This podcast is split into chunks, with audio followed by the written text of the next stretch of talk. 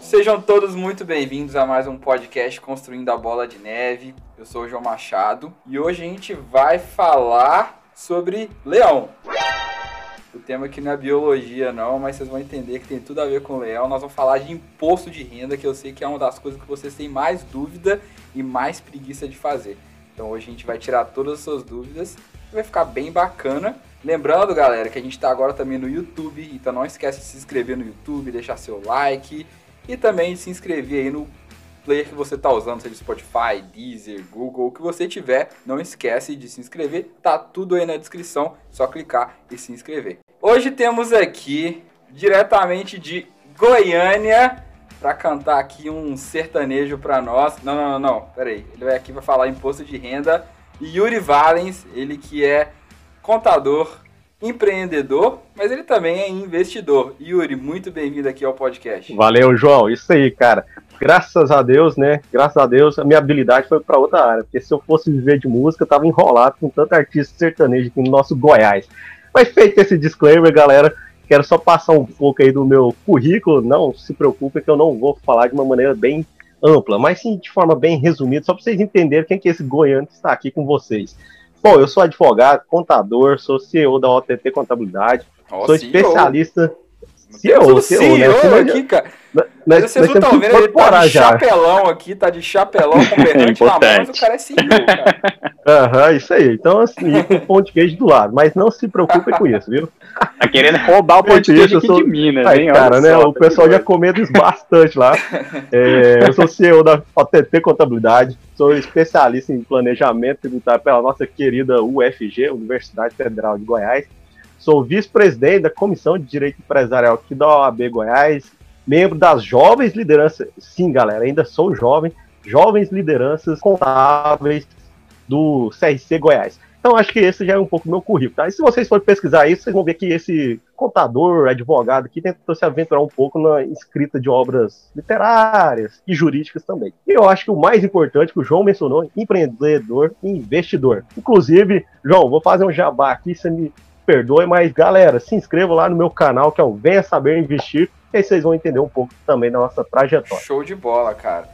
Mas eu fiquei, fiquei chateado. O cara, o cara de Goiás, não tô vendo ele de chapéu, não tô vendo ele, né? Mas a gente só, só fica com o sotaque, né? Mas tá bom, tá bom, cara. E temos aqui também Bernardo Vecchio, ele que quando o episódio sair, já vai ser engenheiro, né, não, Bezão? Como é que você tá se sentindo aí, engenheiro no futuro? Feliz, contente, né, depois de, de uma batalha tão grande. Mas vamos aprender sobre imposto de renda, vamos aprender porque se você não paga imposto de renda ainda, um dia você vai pagar.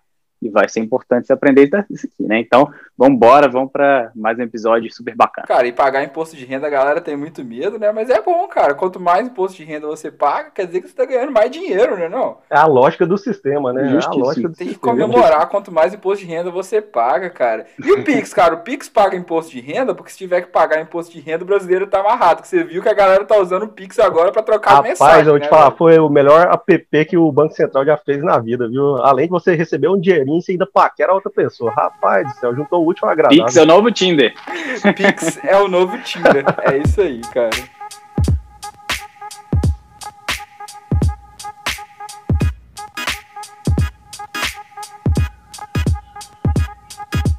Yuri, então, cara, vamos começar a falar aqui. Você já deu uma, você já deu um spoiler pra galera aqui, mas conta um pouquinho sobre a sua formação, né? Você é contador, né? Você é contador mesmo, aquele cara que a galera, quando não sabe o que fazer, liga, né? Ó, oh, tá aqui, tô perdido, não sei, aqui tô perdido no montão de, de coisa aqui, vou ligar para um contador. Isso, João. Sou contador, eu iniciei o curso de Ciências Contábeis lá em 2011. Antes dele, eu já havia iniciado também o curso de Direito em 2009 e quase que em conjunto eu peguei e iniciei o curso de Ciências Contábeis, formei em Direito primeiro lá em 2013 e depois formei em 2014 em Ciências Contábeis e venho atuando nas duas áreas desde então. Igual você mencionou, o contador, o brinco é quase que o senhor Severino, né? O faz tudo, né? Deu algum problema na empresa, a primeira pessoa que eles vão ligar é o contador. Receita Federal bateu na minha porta, mandou uma intimação, não paguei o imposto de renda. Rapaz, o contador tem que fazer milagre, viu? Cara, então é isso. Tem que santificar, então, os contadores, né? Porque a galera só liga quando falta duas horas para fechar o sistema, ou então falta dois dias para poder pagar a multa. É, né? Exatamente. E graças a Deus, muitas dessas obrigações que você já está falando, que nós vamos falar de uma específica do imposto de renda, Graças a Deus elas são eletrônicas, rapaz, porque tinha algumas que não eram eletrônicas. Então pensa você perdeu o prazo, né? Agora com o meio eletrônico você tem até as 23 horas, 59 minutos, 59 segundos, pessoal. Então fica atento quanto a isso. É, isso aí, ô Bezão, a gente tava falando de quem digita rápido, né, cara? Ninguém deve digitar mais rápido do que o contador para entregar tudo até 23h59 no dia do imposto de renda, né, cara? Nossa senhora, desespero total, né? Não veja as consequências. Ai, ai. E Yuri, como é que surgiu o seu canal? Por que, que você, como contador, quis criar um canal sobre investimentos, cara? De onde surgiu essa ideia? Então, cara, eu sempre fui um entusiasta né, do nosso mercado de capitais, sempre estudei, eu acho que veio um pouco alinhado também com a nossa profissão de contabilidade, né, nós estudamos bastante isso, demonstrações é, demonstrações não só financeiras, demonstrações contábeis também, como todo. Aí eu fui criando um pouco mais de afeto por esse, por esse nicho. Fui estudando, fui estudando, e sempre que eu tinha oportunidade, eu também sou professor, tá, pessoal? Esqueci de mencionar. Sempre que eu tinha oportunidade na sala de aula, eu pegava os 10 minutinhos finais lá da aula, falava pro pessoal, ó, oh, galera, vamos fazer o seguinte, ó, hoje eu vou dar uma dica para vocês aqui sobre educação financeira, uma dica sobre investimento. Aí eu fui fazendo isso desde oh, 2019, início de 2019, o pessoal foi gostando, foi gostando. Aí eles começaram a pedir bastante para que eu deixasse algum vídeo gravado, etc. Aí eu tive a ideia de pegar e criar o canal em janeiro de 2020, nessa parte de investimentos. Ah, legal. Então você é professor de contabilidade também? Rapaz, direito e ciências contábeis, viu? Eu misturo um Bacana. pouco das duas. Já ministrei aula. O cara é mesmo, o cara é advogado. É. Já ministrei aula de parte de contabilidade gerencial, direito tributário, é, direito consumidor, e agora eu estou numa pós-graduação mais específica, eu mexo com rapaz do céu, vocês não vão nem, nem, nem vão adivinhar. Tenta adivinhar aí, o que, que eu estou ministrando lá agora? Nossa, não sei, direito penal, não sei. não, também nem tanto, é. Deixa isso para nossos outros amigos. Mas cálculo. Cálculo? cálculo, trabalho, cálculo trabalhista, legislação. Ah, bom, tá trabalho. É, cálculo, e legislação eu tô imaginando ele ensinando derivada com um chapelão, assim, né, cara? É. Não, nós, nós estamos mexendo com cálculo, mas é cálculo de pessoas, né? Direito de trabalho, legislação trabalhista e social. Estou ministrando pós lá, justamente na parte de cálculo de folha de pagamento, que inclusive lá tem o nosso querido sócio, né, que é o Leãozinho, né, a Receita Federal tá lá, presente no contra-cheque de todos os brasileiros aqui. Ai, cara, show de bola demais. O bom é que ele é advogado, é que se der algum problema ele já processa, né, cara, é fácil demais. Pai, também tem que juntar o útil ao agradável? Quando que surgiu o canal, o Yuri? Quando... Não, bacana. Então, o canal, qual foi a nossa ideia, né? Início, como eu já estava ministrando é, curso de graduação e pós-graduação, o meu irmão também, que inclusive ele é produtor comigo lá no nosso canal.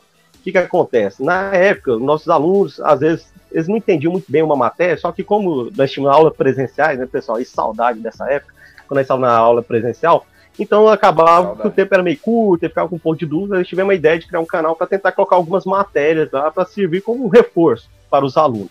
E dessa forma, nós criamos o canal em 2019. 2019 nós criamos mesmo, se vocês forem olhar lá, a data de criação para 2019. Só que nós fizemos poucos vídeos, mais dessa área mesmo de direito, contabilidade, que em novembro, dezembro. Só que, como eu mencionei, desde janeiro, praticamente 2019, eu tentava ensinar educação financeira para o pessoal. Eu já ministrei curso com uma empresa em São Paulo, que é Speed Treinamento, de empreendedorismo. Né? Então eu pegava e focava bastante o pessoal em educação financeira e também falava um pouco de investimento, porque o foco era para é, menores de idade. Aí o que, que acontece? O pessoal estava pedindo muito questão de educação financeira e investimento. Eu falei, ai, rapaz, então vamos, vamos, vamos ver, né? Vamos ver o que, que vira aqui, né? Aí eu, junto com meu irmão, o Jean Vargas, mandar um abraço para ele aí. Inclusive, nós somos gêmeos, tá, João? Se você vê ele aí pela, na rua aí. São, são gêmeos, gêmeos, cara. Se você vê ele, eu não te cumprimentar, porque o pessoal falava isso. Ah, o professor Yuri dentro da sala de aula ali é uma conversa bacana. Aí nós que encontra num shopping ali, ele nem olha. Aí ele nem olha na cara. Não, gente, calma, rapaz. Eu tenho uma figurinha repetida. Tá? Eu tenho uma figurinha repetida por ele.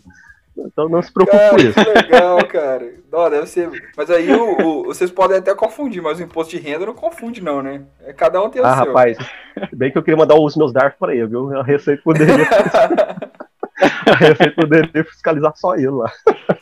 Mas então, aí nós tivemos essa ideia em janeiro do ano passado, finalzinho de janeiro, e pegar e começar a gravar vídeos sobre investimento, educação financeira, para ajudar o pessoal. E acho que temos feito um bom trabalho, o pessoal tem gostado, dado bons feedback. E por incrível que pareça, os nossos telespectadores foram descobrir só agora que nós gravamos um vídeo em conjunto, nós éramos gêmeos. Não, é, você, tinha, você tem, tinha que ter feito uma dupla sertaneja também, que ia ficar muito legal. Aí, aí ó, quem, quem sabe, né? Se, se, nada der certo na É, vida, o Jean e Yuri. Boa Yuri ideia. Ainda dá tempo, hein? Ainda Yuri e Jean. Então vamos lá, cara. Vamos começar a falar aqui do, do nosso amigo lá da África, né? O famoso leãozinho. Cara, eu acho que uma dúvida que o pessoal tem aqui nos investimentos, principalmente porque agora tá tendo uma injeção muito grande de pessoas na bolsa, né? Cresceu muito. O pessoal tá entrando mesmo sem dó, tá gostando, a Selic tá baixa. E tem muita pessoa física, então a gente que investe pouco dinheiro. Então eles não sabem muito quando tem que é, declarar imposto de renda. São pessoas jovens que muitas vezes não precisam declarar imposto de renda na vida. Então, eu acho que seria legal você falar pra gente, Yuri, quem que precisa declarar imposto de renda? Cara, todo mundo tem que declarar ou é só quando investe? Explica isso um pouquinho para nós. Não, bacana, João. Excelente pergunta. Acho que assim, o início de tudo está aí. Quem que é obrigado a declarar imposto de renda? Todo mundo é obrigado? Não. Todo mundo está dispensado? Também não. Como que funciona? A Receita Federal, né, ela possui algumas regras de quem que deve efetuar a declaração. Primeiro, lá que é obrigado a declarar quem recebeu rendimentos tributados em mais do que 28.559, por aí. Eu não vou falar exatamente as casas decimais, tá, gente? Mas por aí. Se você recebeu mais de, vou colocar aqui, 28.500 no ano de salário, se você recebeu mais que isso de salário, você já é obrigado a declarar imposto de renda quem recebeu parcelas que eles chamam parcelas isentas. Vamos supor que o João está andando no supermercado, aí vai lá e escorrega numa famosa latinha de milho, sei lá. Feijão. Eu ia falar feijão, né? Mas aqui no Brasil não tem feijão, só tá nos Estados Unidos. Ele escorregou na latinha de milho. Aí pega e vai lá, entra com uma ação, recebe uma indenização. É. Essa indenização ela é isenta, então ele não vai pagar nada sobre isso. Vamos supor que o Carrefour, vamos falar do Carrefour, tá listado na bolsa, tem muito dinheiro, vai lá e paga um milhão de reais por indenização ao João, porque quebrou o dele. Gostei. Esse valor, rapaz, se você ganhar, se você ganhar, João, se isso aconteceu, já fica o meu número aí, tá? Você me liga, aí nem podemos entrar com um processinho com o Carrefour, viu? Ah, é... Ô, louco, latinha cara. É então, cara, quando eu for no Brasil, eu vou jogar umas latinhas no chão lá pra ver se eu caio. Vai fazer igual aquele filme do Jim Carrey, né? Que eu, eu não lembro o nome, não sei que era um golpista, né? Vivia machucando e recebendo indenização. O que que acontece? Esse valor é esse dentro do imposto de renda mas tem como regra que quem receber mais de 40 mil reais é obrigado também a declarar. Então você vai declarar. E, gente, antes de eu continuar aqui, é importante frisar o seguinte: não é só porque você é obrigado a declarar imposto de renda que você vai ter que pagar. Tá? Não quer dizer que todo mundo que é obrigado a declarar vai pagar imposto de renda. Às vezes tem casos que você vai ser até o quê? Ressarcido, rapaz. Olha só, você não estava contando com dinheirinho, a receita que vai te devolver o dinheiro. Então você acaba dando um pulo do gato lá na receita. Então é importante frisar nisso. Aí tem outros questões aqui que eles colocam como obrigatório, como quem mexer com produção rural, teve faturamento, acho, mais de 142 mil reais no ano, quem possui bens, propriedade, bens e direitos com valor superior a 300 mil reais, também são obrigados. Então, eles têm algumas sistemáticas aqui. Só que qual que é o mais importante para nós é quem opera na Bolsa de Valores. Aí, aqui, meu amigo, se você comprou uma única ação da Oi no mercado fracionário durante o ano inteiro de 2020, não colocou mais nenhum centavo ali, a sua açãozinha da Oi lá valendo dois reais, você vai ser obrigado a declarar imposto de renda. Porque pra, para esse tipo de declaração não tem limite, tá?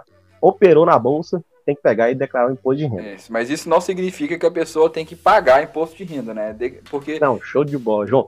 É exatamente isso. Gente, declarar, o que, que funciona? Você vai só pegar e passar algumas informações para a Receita. Tá? Então, o controle acaba que serve como controle pessoal seu, controle patrimonial, controle financeiro, de quanto você recebeu no ano. Então você vai passar essas informações para a Receita.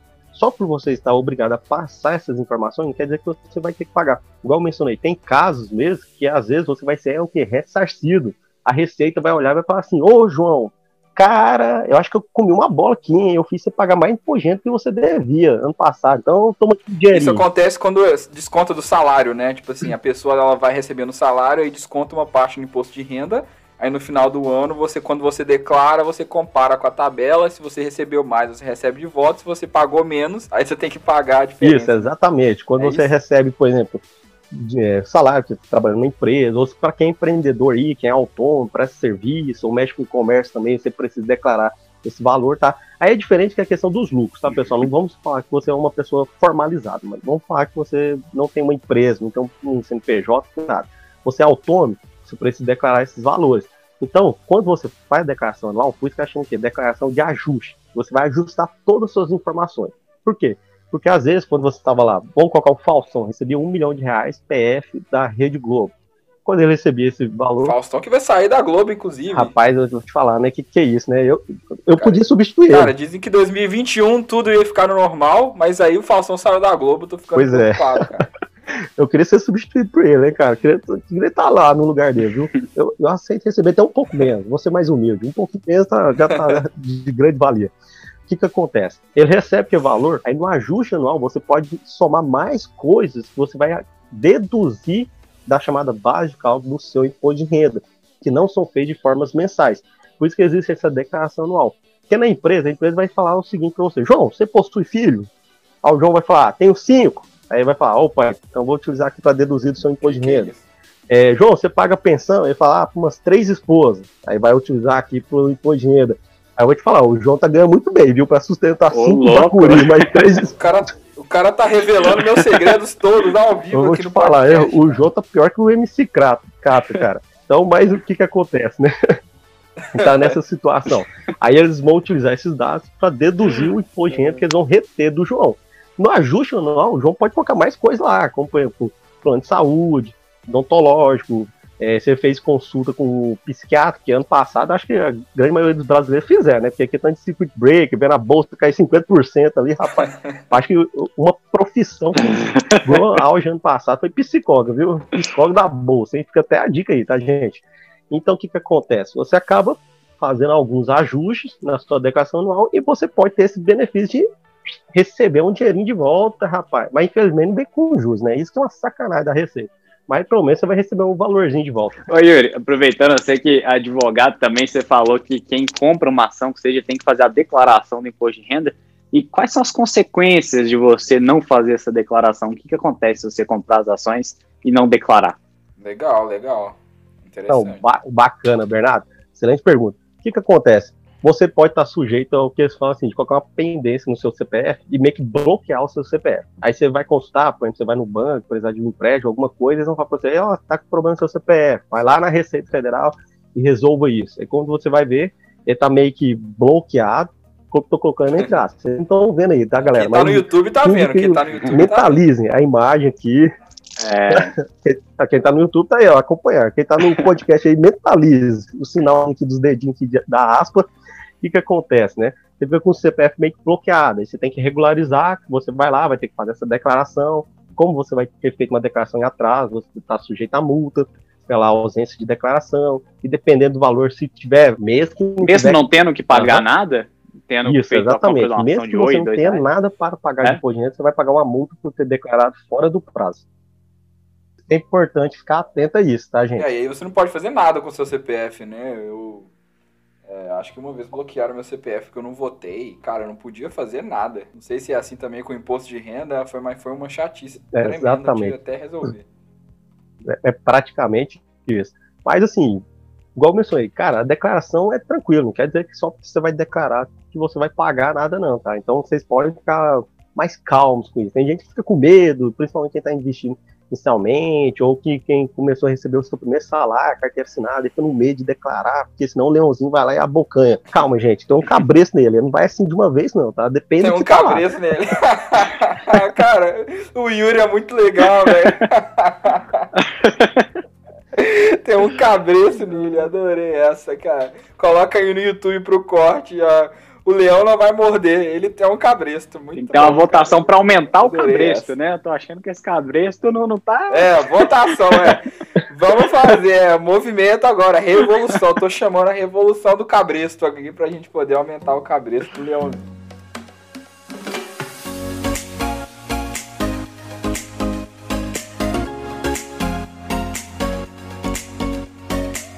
E Yuri, a gente tá falando aqui, você, você já deu a dica pro pessoal que o que importa é investimento, né, cara? Então eu acho que seria legal a gente começar a entrar aqui nas situações para o investidor, onde que ele tem que se preocupar aqui com imposto de renda. Por exemplo, Yuri, existem situações diferentes onde a pessoa tem que pensar aqui no imposto de renda dela, né? Por exemplo, ações e fundos imobiliários, nas subscrições, né? Como é que uhum, funciona essas diferenças? Então, pessoal, que o João falou é verdade. Vocês precisam segregar suas operações de ações, as empresas listadas na nossa querida B3, dos fundos imobiliários que estão listados também aqui para negociação, tá?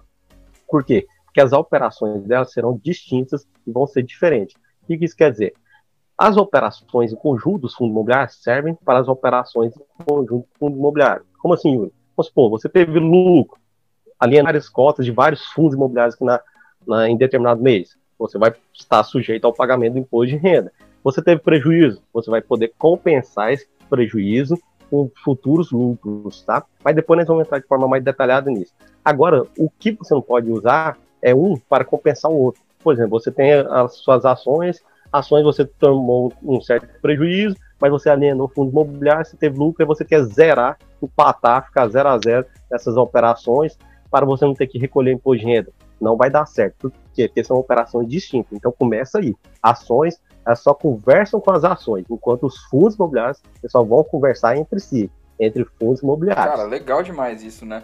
E ações, no caso, você só paga imposto de renda se você tiver é, vendido mais de 20 mil reais e tiver lucro, não é isso? O que, que acontece com as ações? As ações possuem um benefício melhor. Bem que os fundos imobiliários, né, nossos queridinhos FIIs, poderiam ter esse mesmo benefício aqui no Brasil. Mas as ações, quando você faz um movimento no mês, em que o volume total da sua venda, então vejam só, né, o seu lucro. Algumas pessoas cometem esse erro que eles pensam o seguinte, ah não, eu lucrei R$19.999, não deu 20 mil, não estou isento? Não, tá? Você fica isento quando você movimenta 20 mil reais no mês com operações que resultem em lucro para você. Aí esse lucro pode ser em qualquer valor o lucro total que deu nesse mês, beleza, você está isento, você não vai pagar nada de imposto de renda e você também nem faz guarda para o próximo mês se você movimentar mais do que esse valor, tá? Então, você operando isso até 20 mil reais, algumas pessoas fazem até mesmo como estratégia de todo mês tentar vender até esse limite para poder fazer uma lavagem, né? Uma lavagem legal do, do, do dinheiro, né? Ô, ô, Yuri, e como é que funciona quanto aos proventos? É, os dividendos, o Paulo Guedes estava até querendo falar de tributar dividendos isso aí entrou de algum jeito. E em relação aos fundos imobiliários, é, eles já são tributados, não são tributados, proventos que vêm de lá? Como é que funciona? Não, beleza, Bernardo. Então, pessoal, rendimentos aqui no Brasil, eles começam desde lá de 96, 94, quando criaram uma lei isentando aqui no Brasil, porque antigamente era tributado. O que, que acontece? Desde lá para cá, eles isentaram os lucros, tá? Os lucros, lucros distribuídos para tanto empresas de grande porte, que são as SAs, que estão listadas na Bolsa de Valores, até mesmo para as micro e pequenas empresas, que estão, regra geral, no Simples Nacional. Então, o que, que acontece? Quando você tem esses lucros distribuídos, você está isento de imposto de renda.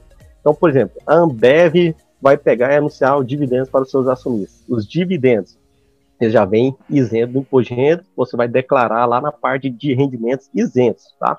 Tem um campo específico para isso. Agora, quando eles pagam juros sobre capital próprio, que é uma modalidade também de pagamento que as empresas fazem, o que, que acontece? Eles não são isentos, mas você não precisa se descabelar, porque você não vai recolher esse imposto de renda. Mas por que não, Yuri? Porque já é retido na fonte.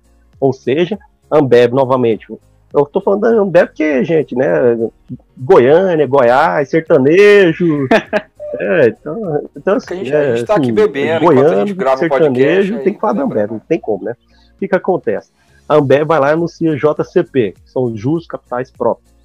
O que, que acontece? Esse valor, quando ela deposita na sua conta, ela já reteve o valor correspondente ao imposto de renda e já repassou para a Receita. Então, novamente, quando você vai lá na sua declaração, você vai declarar na parte lá que é tributado, mas você já vai colocar o rendimento líquido. Então, você vai colocar o valor líquido. Cuidado, você não pode colocar o valor bruto. Por quê? Porque você vai colocar o líquido porque já foi retido o imposto de renda passado por ela. Agora, os fundos imobiliários. O líquido é o que caiu na sua conta, né? Isso, o líquido que caiu na sua conta, tá? Aqui, se, por exemplo, se você puxar para sua matrícula 6, você vai ver lá o bruto e o líquido que vai ser pago. Então, você vai declarar o líquido, que é o que caiu na sua conta. E sobre os fundos imobiliários, os fundos imobiliários são isentos. O pagamento deles são isentos para os seus cotistas. Tem aquela regra lá que você não pode ter mais de 10% do fundo, o fundo tem que estar listado na bolsa, tem que ter mais de 50 cotistas, tem que estar presente nos pregões. Então tem essas regras, mas assim, regra geral, nossos fundinhos que nós estamos negociando aí no dia a dia, todos se enquadram nisso. E se você não for, sei lá, igual o João, que tem um capital muito grande, você não vai conseguir comprar 10% de um fundo imobiliário, né? Então você não vai ter problema com imposto de renda. tá a galera cismou com isso, né, cara? O, o, o Vinícius veio aqui e falou que eu ganhei um milhão de provento. Agora o cara falou que eu posso ganhar pra 10% do fundo. Eu só precisa eu achar esse dinheiro aí, que eu não sei onde que ele tá, cara. A nova série vai ser rumo ao trilhão, né, João? Eu ouvi falar assim. O Thiago Negro eu já passei ele. Ele tá no rumo ao bilhão, eu tô no rumo ao trilhão já, cara. Daqui a pouco eu tô igual o Japão, tô no rumo ao quadrilhão. Mas. Ô, Yuri, deixa eu te fazer uma pergunta, cara. Eu tava pensando aqui que é o seguinte: eu acho que o pessoal não entende muito bem esse negócio. Você falou assim, ah, tem a movimentação de 20 mil por mês. E tem que ter lucro, né? Mas vamos supor, eu fui lá e vendi 50 mil de ações e tive lucro. Aí depois, no outro mês, eu, sei lá, vendi 70 mil e tive prejuízo. Como é que funciona essa, um anula o outro aqui se for no mesmo mês? Como é que, como é que o investidor faz esse cálculo? Excelente pergunta. Essa é uma pergunta que, assim, é simples, mas várias pessoas erram na hora de executar. Por quê? O que, que acontece? É permitido você compensar essas operações, prejuízo com lucro. Mas o que, que acontece que o pessoal erra demais na prática? É tentando prever meio que o futuro. Que eu falo o seguinte, tentando prever o futuro. Como assim? Igual o João no exemplo dele. Ele citou que teve lucro no primeiro mês, então ele deveria pagar o imposto de renda. Aí no segundo mês ele teve prejuízo. Aí quer compensar o prejuízo do segundo mês com o primeiro mês. Vamos colocar de forma mais clara. Ele teve lucro em janeiro, aí em fevereiro teve prejuízo, aí quer compensar o prejuízo de fevereiro com janeiro. Pode? Não, não pode, gente. Porque esse imposto de renda nosso, de negociação na bolsa, ele é mensal. E a Receita fala que não tem como você prever o futuro, que você vai ter um prejuízo lá na frente. Seria você falar, ó, oh, peraí, segura aí, segura o pé, qual o cabreço dele, não solta não. Porque no mês que vem eu tenho certeza que eu vou tomar prejuízo. Segura aí, calma aí, né?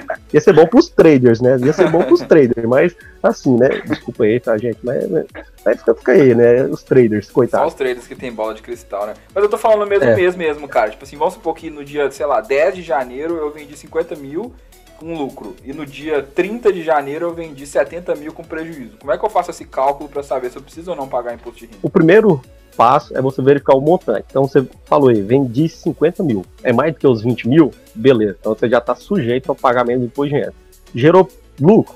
Gerou lucro. Quanto que eu vou pagar? Aí você precisa verificar se sua operação foi no mesmo dia, que seria caracterizado como day trade, ou se foi em dias distintos, que já seria o swing trade. Por que, Yuri? Porque day trade é 20%, swing trade é 15%. Então já tem essa vantagem de você pagar menos se você conseguir segurar pelo menos um dia de operação. Você vendeu mais do que, mais do que 20 mil, teve lucro, foi swing trade. Então você vai pegar o lucro, tá? Não é o valor total da sua venda, você vai pegar o lucro. Yuri, como que eu vou descobrir se eu tive lucro? Aí, gente, meu jovem padawan, você precisa fazer o seguinte: calcular seu preço médio. Aí você tem que calcular seu preço médio, tá? Você tem que saber quanto foi seu preço médio total lá e quanto foi o valor da sua venda. Calculou isso, deu diferença positiva, você teve lucro, parabéns, meu jovem, você está com lucro no bolso. Agora você vai ter que repartir com seu sócio. Mas não tem sócio, eu operei sozinho. Não, tem sim. O Leãozinho tá lá para Leãozinho. Pegar uma, pegar uma parcelinha, tá? o sócio de todos. Sócio de todos, né? Eu falo, é o sócio passivo, ele é igual é quase igual Deus, né? Onisciente, onipresente, em tudo quanto é lugar. Então ele vai lá e ele vai pegar 15% seu nesse caso. Yuri, no próximo mês, fevereiro, já tô prevendo aqui, sei lá se vai ter uma segunda onda, vai dar um prejuízo, não sei o quê.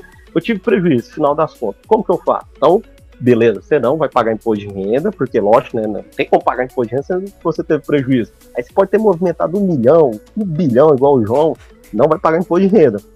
Mas o que que acontece? Para você, dica de ouro, você vai guardar o valor do seu prejuízo. Quanto foi meu prejuízo? Novamente, Quanto foi seu PM? Qual foi o valor da venda? Vendeu para baixo? Opa, então você está aí com seu montante de prejuízo. Tive, vamos supor, no exemplo do João, vendi 70 mil, tive prejuízo, vamos colocar aqui, de 20 mil. Então você vai guardar esses 20 mil de prejuízo. Aí na próxima operação sua com lucro, você vai poder compensar esse prejuízo, tá?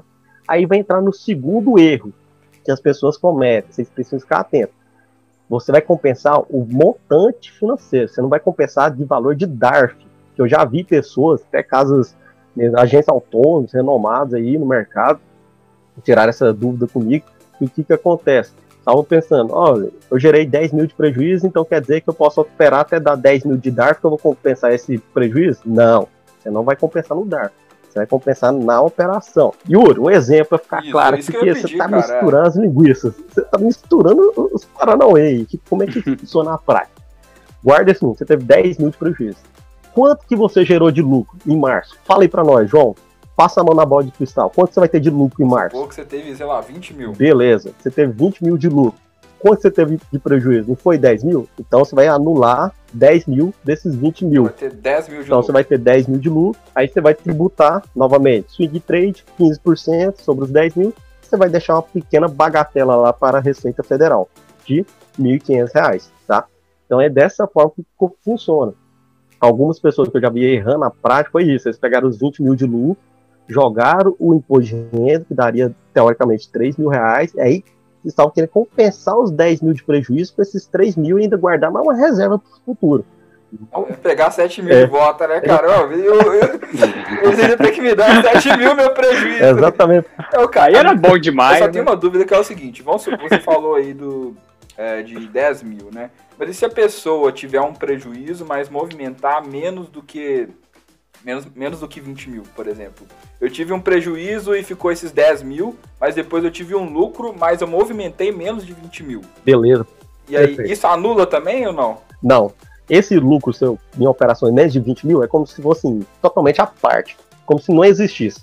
Tá? Então você não vai compensar aquele prejuízo acumulado com esse lucro que você gerou agora. Você só vai compensar esse prejuízo naquele lucro que está sujeito ao imposto de renda. Então, quando você operar mais de 20 mil reais, Yuri, você só pode fazer esse abatimento em operações dentro do mesmo ano? Ou isso pode passar para um imposto de renda do ano seguinte? você pode passar, mas aí que fica também outra regra. Você tem que declarar isso lá na sua declaração anual do imposto de renda. A Receita não tem como saber, ela tem memória curta. Não é assim, né? Parece que é filme lá da do Breeze com o Adam Sandler lá, lembra a, a do Barrymore, ela é esquecida, todo dia para ela é um novo dia. Então, de jeito pra Receita Federal, meu amigo, coisa que vai te beneficiar, ela esquece. Ela fala assim, ô Bernardo, não lembrava disso não, você tem mesmo, esse- você tem esse prejuízo aí? Aí você aqui, ó, tá na minha declaração. Ela vai falar, ah, não, tá ok, então, tá, tá ok. Porque se você não declarar e depois você quiser utilizar no ano seguinte, aí provavelmente você vai cair lá na malha, vai te chamar para você prestar informações para ela. Perfeito. E você estava falando de DARF, né, Yuri? Como que funciona esse processo de emitir as DARFs? Você entra no site da Receita, como que funciona isso? É, legal, isso é legal de saber, porque as pessoas sabem, ah, eu preciso pagar imposto de renda, mas onde que eu pago imposto de renda? Como é que eu faço? É, que eu pago, né? que eu ligo? Onde Pois que é. imprime o boleto? Explica aí. Como que é o processo na prática? Pois é, né? Você, você É. não vai chegar lá na Caixa Econômica e falar, ó, Caixa, você é da União, Receita Federal da União, eu vou pagar um. Me gera um DARF aí que eu vou pagar, né? Não, não é assim que funciona. Você tem que ir em algum lugar. Hoje, nós temos também o avanço tecnológico aqui, a internet, graças a Deus, você vai digitar no Google, pode colocar assim, Cicalc Web. Aí você vai entrar no link específico da Receita Federal só para emissão de DARFs, tá? Que o DARF é o documento de arrecadação da Receita Federal. Então é através dele que você vai pegar e gerar o seu DARF dos ganhos na Bolsa de Valores e vai recolher e a Receita já vai computar lá e depois você vai informar para ela na declaração anual. Então veja que são algumas etapas. Primeiro, você precisa fazer esse acompanhamento todo mês, saber se teve lucro, se esse lucro é tributado ou não é tributado, pagar o imposto de renda e depois, lá no próximo ano, por exemplo, nesse caso de 2021, quem operou em 2020, nós vamos ter que ir lá informar tudo isso para a Receita Federal. Então esse DARF qualquer pessoa consegue emitir, tá? Não tem muita dificuldade.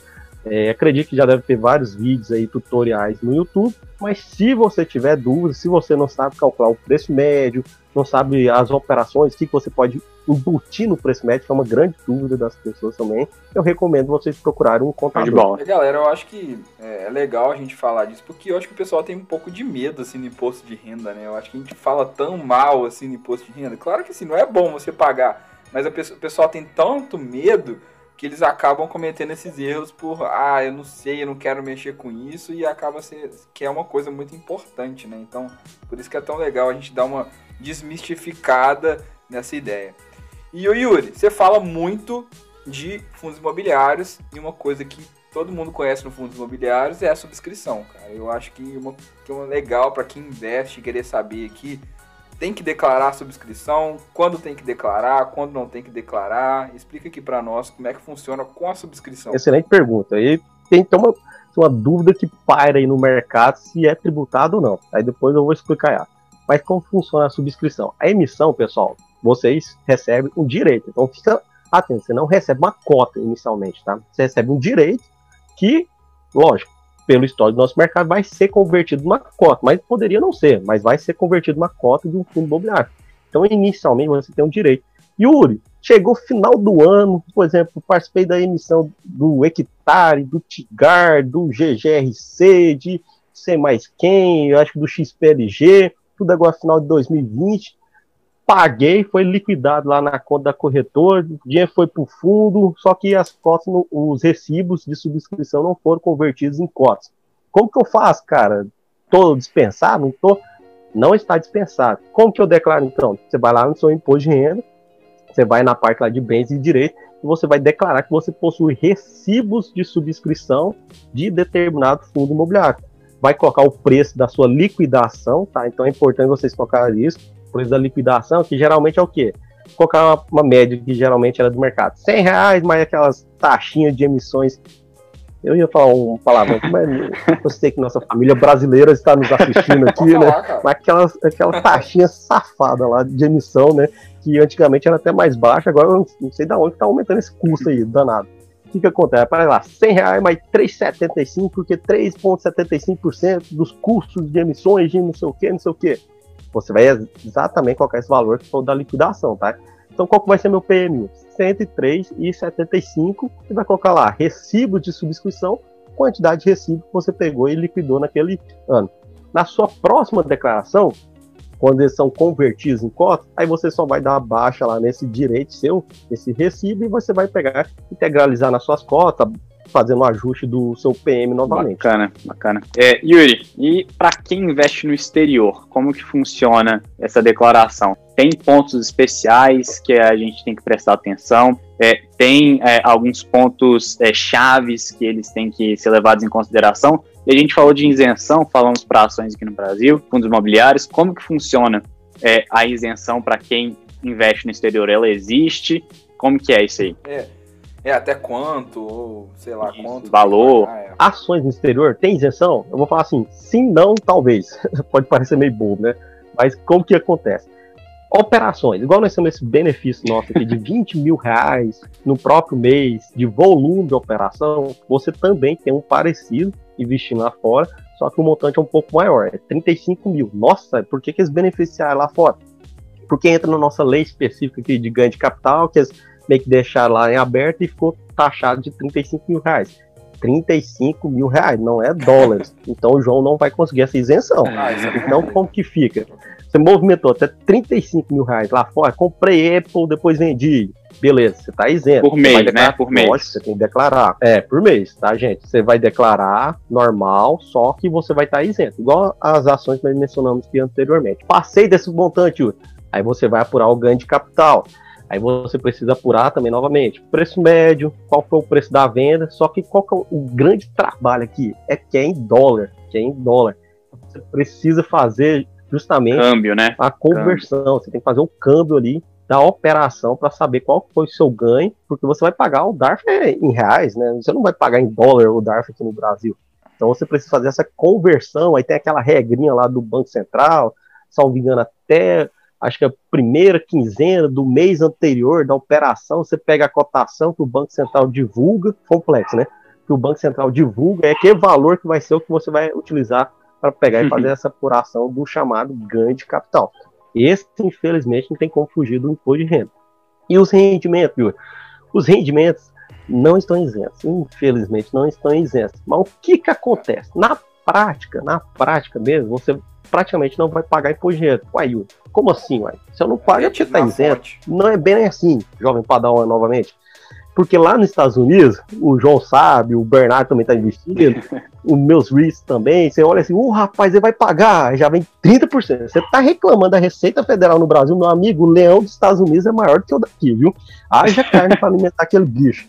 Rapaz, é 30%. Lá eles metem a mão feio. É aquela coisa, no momento, no primeiro momento você fica alegre, nossa, você vai pagar isso tudo, aí depois você, putz, 30% já foi embora, meu Deus do céu. É, você já, você já tava combinando o happy hour, você pensa, ih, rapaz, vou ter que pegar e Até tirar só um frio. entrada, escrever que 30% foi embora. Então é bem jeito, não vai poder tomar Brahma, vai ter que tomar Itaipava agora, né? É, rapaz, nossa senhora, você deixa duplo malte lá e fala assim, "Ih, caramba, ou eu largo a picanha ou eu troco a cerveja, né? Fica difícil.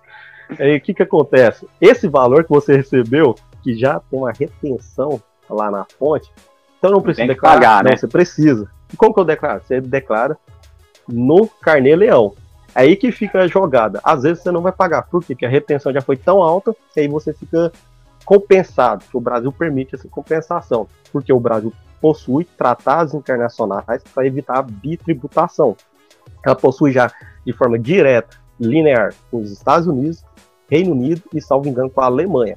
Que esses você não precisa provar nada. A operação foi de origem desses países, beleza, tá tudo perfeito. Você vai abrir o chamado carnê leão, ó, pra você ver, a própria receita já carnê leão, né? Então, então já- já fica aí, né? Você vai abrir o carnê leão, cuidar pra ele não te morder na hora que você estiver lá abrindo ele no seu programa.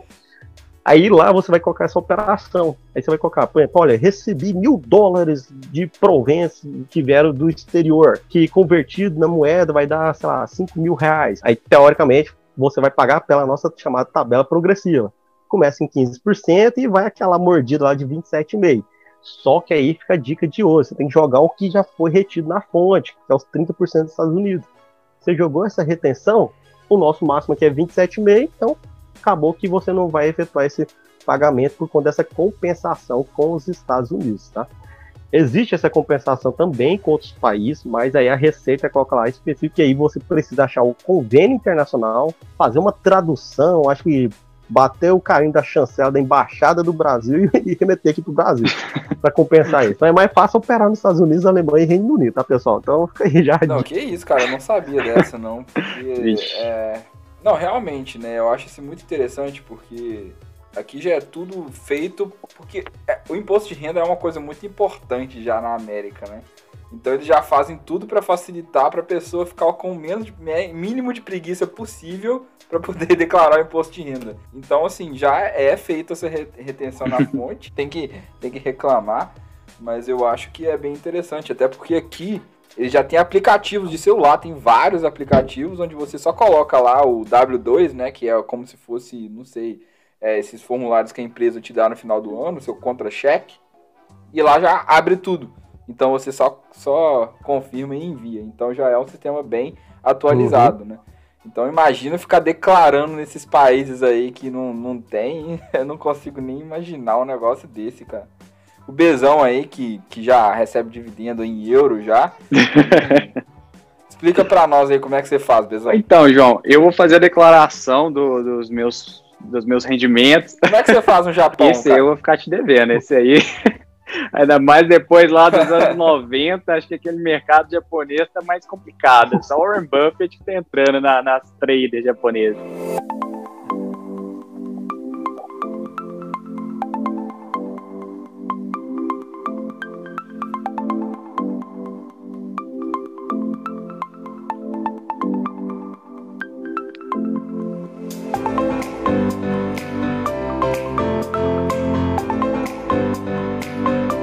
Você acha que vale a pena, talvez, pagar um- uma pessoa como você, assim, um contador? Quanto que vale a pena ter um contador? É só pra quem tem muito dinheiro? Ou às vezes é pessoas que têm empresa? Ou então é porque é muito complicado, o cara recebe várias fontes de renda? Quanto que você acha que vale a pena o pessoal contratar um contador pra cuidar do imposto de renda dela? Não, ô João, você entrou, acho que no ponto chato. O que, que acontece? Eu falo para as pessoas, né, que acho que o nosso bem mais precioso que existe hoje é o nosso tempo. Então é o nosso tempo. Se você tem tempo para você queimar, assistir um milhão de vídeos no YouTube, que alguns vídeos pegam porque eles não colocar fonte mesmo, original, abrir a, a nossa vasta legislação, que acho que o Brasil deve ser o campeão em brós legislativos, tem várias leis mesmo. Isso que eu tô falando, pessoal, não tá só numa lei, não. Quem, ô rapaz, quem dera se tivesse só assim, você digitar uma lei planal, abrir. Então é o seguinte, eu acho assim, vale a pena você contratar um profissional, um contador, quando assim, você não tem o seu tempo para gastar, porque o tempo ele é o nosso bem mais precioso, que é irrecuperável. Como você recuperar ele, né? E outra, evitar erros. Eu já vi, já tive amigos mesmo, que eu fui auxiliando esse. Você não tem o conhecimento, não tem tempo, não tem disposição, e mesmo com tempo e disposição, às vezes você pode cometer falhas. Então, para evitar essas falhas, você pode contratar um profissional. E o renda, pessoal, não é assim a coisa mais cara do mundo que você vai pagar. Eu brinco é igual uma consulta médica. Você vai lá no médico, você vai fazer uma consulta, é um tal valor. Se você vai ter que fazer algum tipo de operação, é um outro tal valor. Se você vai ter que pegar e está numa situação mais grave, vai ter que operar, aí o contador vai ter que fazer uma operação, uma mágica mesmo no seu imposto porque você deixou tudo desorganizado. Aí sim vai ter um custo um pouco maior, né? É igual a profissão de médico. Então, assim, cada um deles vai ter sua faixa.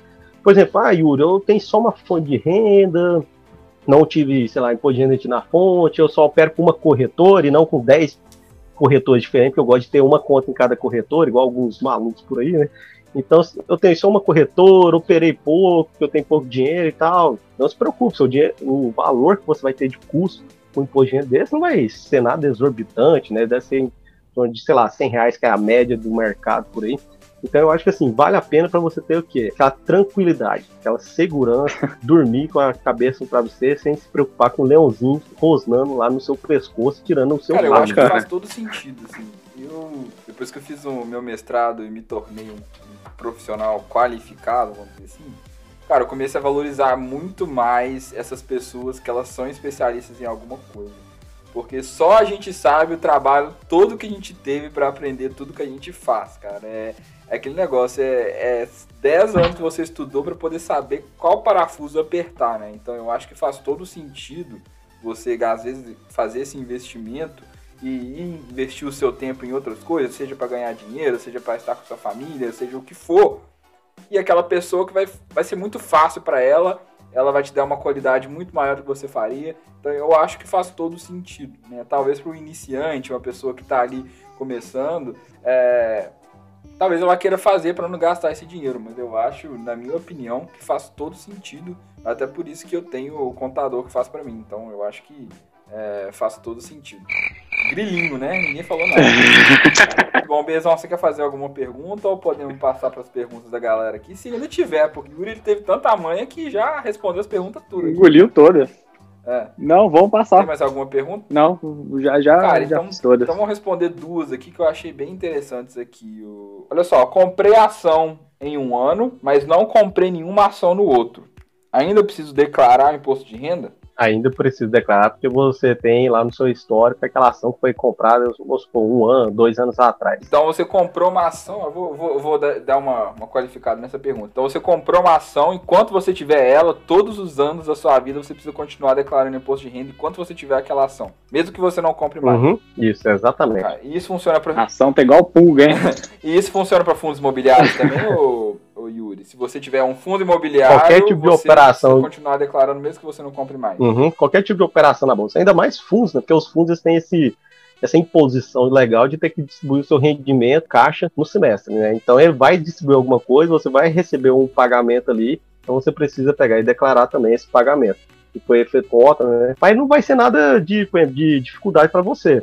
Porque o programa, gente, o programa da Receita é um, já é um pouquinho mais inteligente. O que, que acontece? Se você já declarou no ano, quando você abrir um novo programa, todo ano ele emite um programa novo. Você abrir um novo programa, já vai falar, João, você quer importar aqui os seus dados do ano passado? Você importou, cara, já está lá, tipo, mastigado. Se você não mudou em nada, não aumentou, não vendeu, não aumentou em nada, você só vai apertar assim, ó, botãozinho bem inteligente lá, repetir os dados. Aí vai repetir os dados e você vai ficar tranquilo na hora de for fazer o seu imposto de renda. Automatização salvando a nossa vida, né, cara? Automatização é uma coisa boa demais. Demais. Não, deixa eu pegar outra aqui. Qual que é o principal erro que o pessoal comete ao declarar imposto Beleza. de renda? Eu vou tentar trazer assim, deixa eu ver se eu consigo na declaração de imposto de renda, mais para nós, operadores aqui no mercado de capitais. Acho que o primeiro erro, fundo imobiliário, quando você vai declaramento para você, tem que tomar cuidado que lá pede o CNPJ. Você não vai colocar o CNPJ do fundo você tem que colocar o CNPJ do administrar os cotistas dos fundos imobiliários. Mas por quê? Porque teoricamente ele tem a posse de todos os bens, ele que, ó,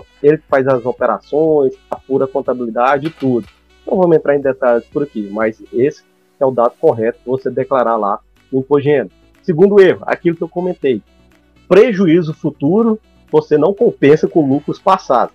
Grava essa frase, viu? Prejuízo futuro você não compensa com lucros passados. É só o inverso você pode compensar prejuízos passados com lucros futuros. Esse é beabá para pegar e dar erro lá no imposto de renda. Acho que um terceiro erro é um parecido com isso, juízo, que seria qual? Aquela Entendi. questão de você querer compensar o prejuízo com o DARF. Você não compensa o prejuízo com o DARF.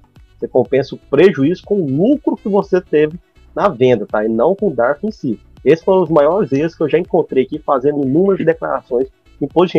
E só para dar uma colher de chave, o quarto maior erro é você tentar ganhar a vida virando trader, tá? Esse eu vou te falar, esse é o erro campeão. não tem como, viu? Não tinha como deixar de fora aqui. Porque todos os traders que eu fiz imposto de renda desses, todos, todos terminaram o ano com prejuízo e prejuízo grande. Então, o quarto maior erro, colherzinha de chave, é você que tentar virar trader, viu? Cara, que legal essa, velho. Não, mas dá pra é, pagar o café ele é com contador, trader. Ele fala o imposto de renda do trader, ele tá falando que todos eles tiveram prejuízo. Muito boa essa, cara, adorei. Então, achei legal isso, né? Então, você pode compensar o seu prejuízo com lucro. Então, se você teve um prejuízo, sei lá, de 30 e depois um lucro de 20, você pode compensar. Mas se você teve um lucro de 20 depois um prejuízo de 30, você não sabia que ia ter. Então, isso. nem sempre você pode compensar, né? Acho que você falou um pouco disso, mas acho que é interessante essa aqui. É, você paga imposto de renda só sobre quando compra ou quando vende subscrição? Ou os dois, né? Acho que eu posso até melhorar isso aqui, ou os dois. Isso aí vem entrar na parte lá, que é o quê? Você comprar, por exemplo, direito de subscrição. Se é bem que eu entendi a pergunta, né? Se for isso, você comprar, por exemplo, direito de subscrição. Igual teve, por exemplo, o Vinci Logística, está fazendo uma nova emissão, ele permitiu fazer a negociação aberta, uma oferta pública e restrita, né, que é aquela CVM 400. Então, o que, que acontece? Permitiu que o pessoal efetuasse a compra e venda do direito de subscrição.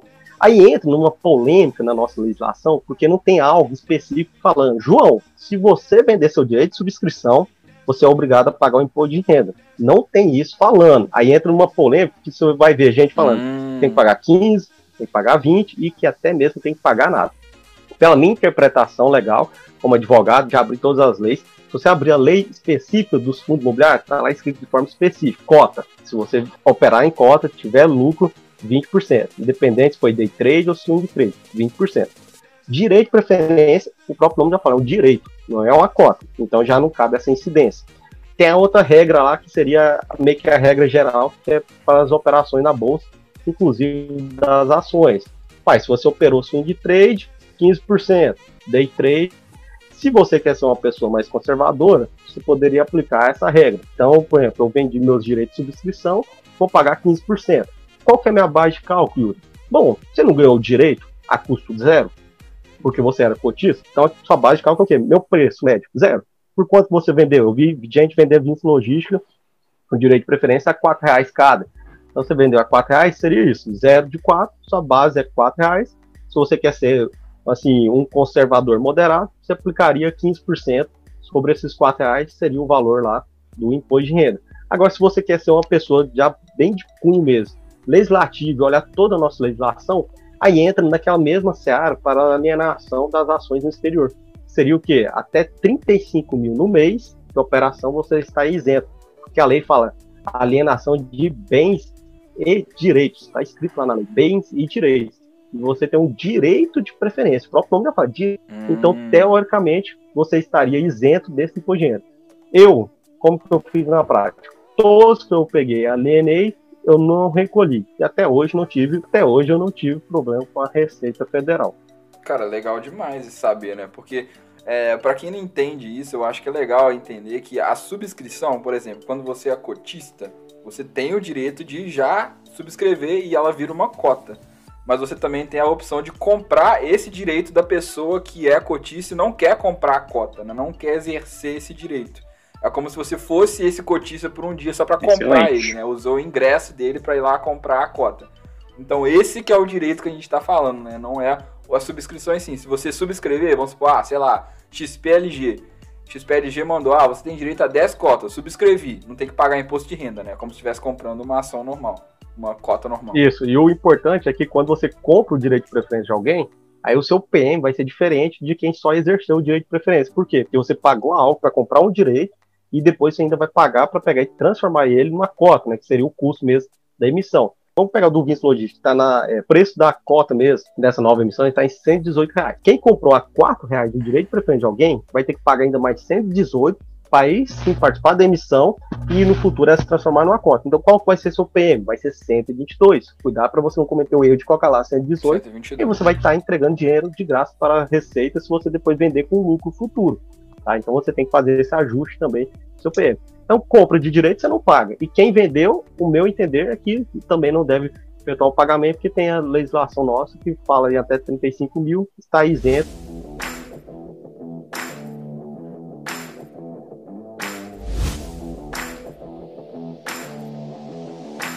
Show de bola. Então, Yuri, deixa eu te agradecer então, cara. Foi um prazer aqui te receber aqui no podcast, cara. Esse é um tema que eu acho legal a gente tocar e foi muito divertido, foi muito bom. A gente aprendeu bastante, ainda se divertiu, fizemos umas piadas aqui, brincamos. Então, Yuri, muito obrigado mesmo, cara. Foi um prazer te receber aqui no podcast. Valeu, João. O prazer foi meu. Estou aí à disposição. Qualquer dúvida que vocês tiverem, posso até fazer um jabá. Qualquer dúvida, venha saber comigo lá no meu canal, no YouTube, venha saber investir, tá? Que lá eu tiro algumas dúvidas diárias de vocês, posto vídeos diários também falando sobre essas emissões, fundos imobiliários, é, ações da nossa querida B3 também. Legal demais. Quero ver vocês por lá. Grande abraço, show de bola aí. Muito obrigado, João e Bernardo. Ah, show de bola, cara. E deixa o Instagram também, você, você gera conteúdo lá no Instagram também? Mas eu tô precisando reativar, viu? O problema é falta de tempo mesmo. Mas pode seguir lá, pessoal, no meu pessoal mesmo, que é o arroba Yuri Valens, Valens, da música do Hit Valens Labamba, tá? Então tem como é você errar o sobrenome. E também o arroba venha saber que vocês vão poder tirar dúvida, entrar em contato também acompanhar nossas divulgações. É, show de bola. Tá tudo aí na descrição, galera. No YouTube, no, no Spotify, tá tudo aí na descrição. Se quiser seguir ele, vai estar tá aí, é só clicar que já vai direto pro link. E temos aqui o nosso engenheiro Bezão. Bezão, muito obrigado, cara. Foi um prazer te receber, sempre com boas perguntas, bons insights, bons comentários. Valeu, Bezão. Valeu, João. Valeu, Yuri. Foi muito bom. Aprendi demais aqui hoje. Tenho certeza que todo mundo que escutar vai aprender muito também. Show de bola. Ótimo podcast. Valeu, pessoal. Até mais. Bezão, o que, que você vai deixar pro pessoal aí hoje, cara? Então, João, hoje a gente falou de Pix. Vamos nessa nova rede social dos jovens vamos desse novo Tinder, vamos de Pix hoje.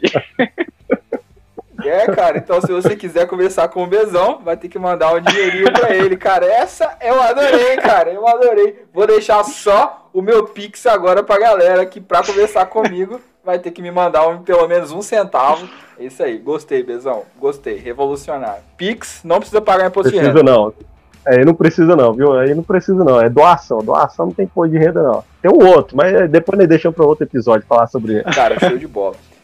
Então é isso, galera. Muito obrigado por ter escutado mais um podcast, mais um podcast sensacional. Não esquece de compartilhar com os amigos, marcar a gente lá. Eu vou compartilhar, tenho certeza que Yuri vai compartilhar também no Instagram. E é isso. Segue a gente aí no Instagram. Se você não me segue ainda, arroba Machado. No YouTube a gente tem o episódio todo na íntegra. Se você quiser ver o Yuri, ver ele de chapelão aqui, contando todos os casos. Se quiser me ver, ver o Bezão, a gente vai estar tá tudo aí na descrição. Só seguir a gente. E além de ter aqueles cortes que a gente sempre tem com alguns insights interessantes. Então é isso. Muito obrigado. Até terça que vem. Aquele abraço.